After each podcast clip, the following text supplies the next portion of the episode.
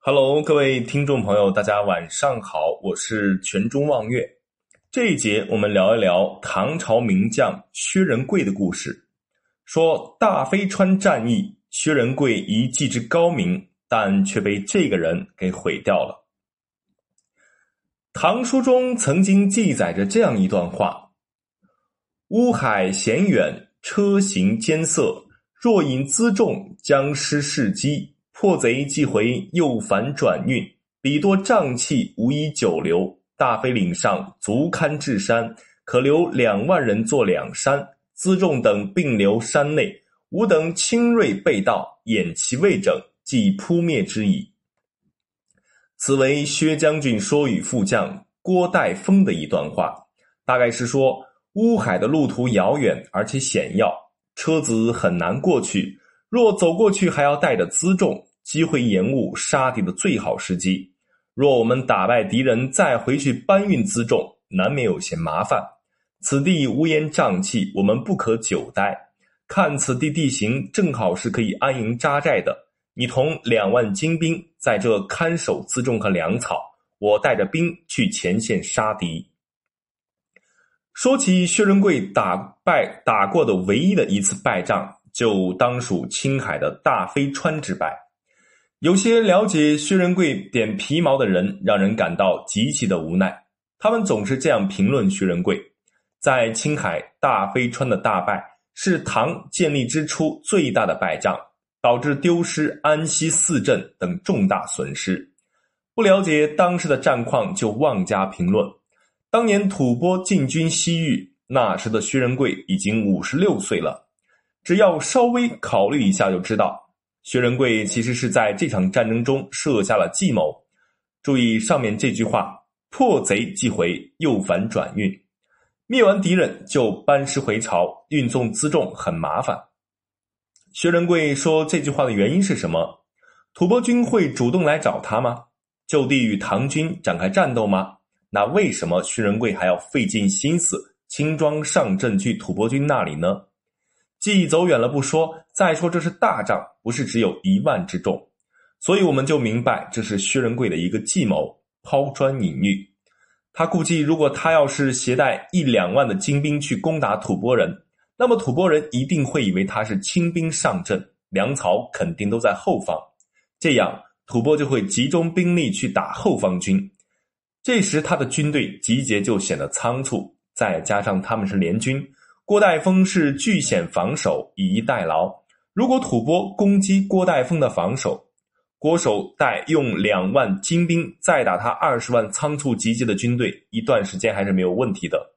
这时，薛仁贵的军队再乘胜杀回来。等到薛回来，吐蕃已经是疲惫之师。薛仁贵后方杀敌，郭岱峰前方攻击，来个前后夹击，十万唐军也可大挫二十万吐蕃军队。真是一记胜仗。薛仁贵曾经用两千精兵打败敌人好几万，可见他的机智。兵法曰：“军马未动，粮草先行。”一定会有人问：“这不是犯了兵家大忌吗？”确实，薛仁贵是犯了忌，但是人家打胜仗了呀，书是死的，人是活的。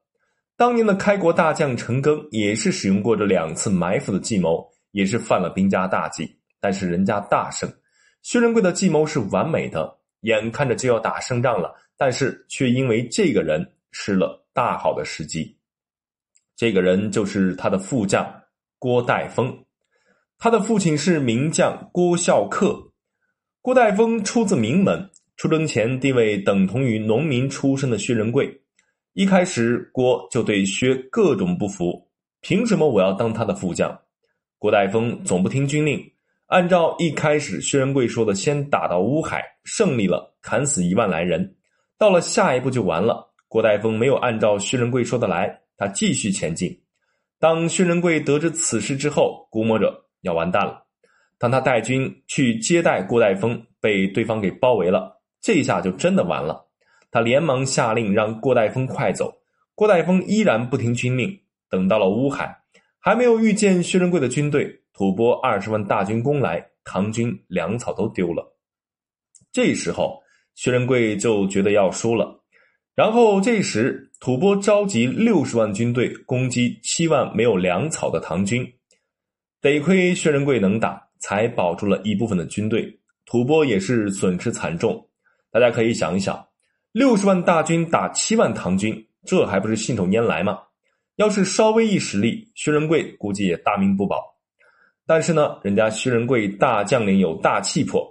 其实吐蕃知道这一次他们胜利是因为唐军将帅不和造成的，所以他们赢得很侥幸。想想可惜啊，如果这一次能够大败敌人，那么或许也不会发生在九二年之后长安被攻破的惨景。任何战争都有失败的原因，这一次大飞川战役的失败，还是由于唐朝的赋兵制度的过时，以及唐朝缺少第三代将领。在薛仁贵、裴行俭之后，唐朝第三代将领就没有人了。后来崭露头角的张守珪、薛讷、阿史那忠这些将领，已经在薛仁贵死了将近二十年后，将领很难选。当时的大飞川一战，薛仁贵的计谋是十分可行的，关键还是副将不给力。郭岱峰虽是名将之后，但本人是一个草包。天才和傻子能有什么默契？只会给人家拖后腿。根据大飞川战役，薛仁贵做出的战略部署，可以见得薛仁贵是一个非常精明的将领。